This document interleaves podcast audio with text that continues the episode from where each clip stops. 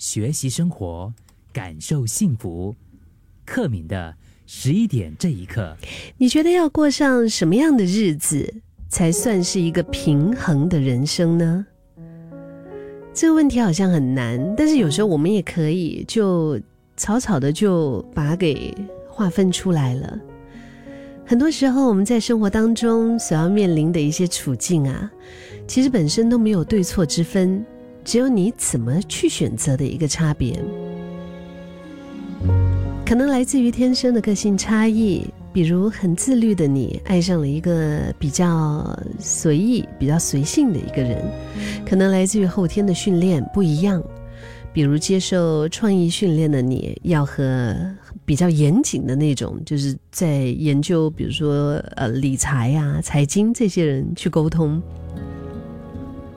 可能是因为从立场和观点的不同，像是呃，customer service 啊，他们想要保护公司，而业务呢就觉得哎赚钱比较重要。我们每一个每一个人的角度都可以不一样，这些选择其实都没有对错，只是当你跟就是你跟互动的那些人哈，和你互动的那些人的环境。说不定恰好就是你喜欢的种类的时候，然后你就觉得哇，好开心，嗯。但是如果发生的是你不习惯的，你可能就会觉得好烦哦。所以你能够真正做到的，就是在这些千变万化的组合当中，找到当下相对比较能够接受的一个选择，然后努力的。找到继续前进的动力跟活下来的方法，所以到底什么样的人生才算是平衡的呢？所谓的工作和生活平衡，又真的存在吗？我现在比较相信，真正的平衡应该会是一种动态的平衡。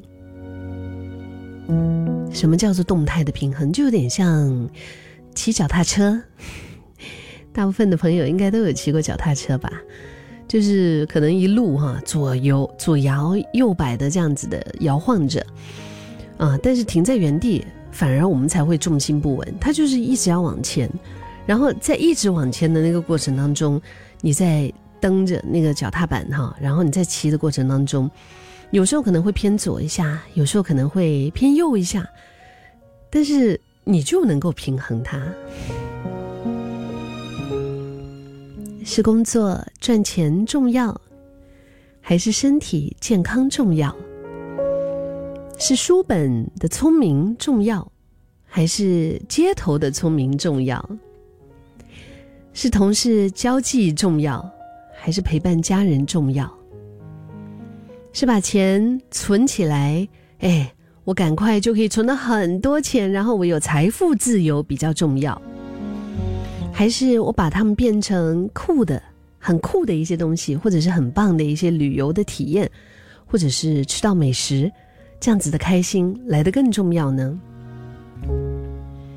我想，对于心灵永不歇止的人类来说，这个问题或许永远都不会有一个所谓的正确的答案。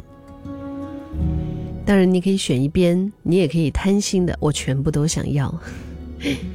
但随着时间呢？体力啊，情境啊，你每时每刻的答案都可能会有所不同，所以不必太为了失衡的人生而感到苦恼。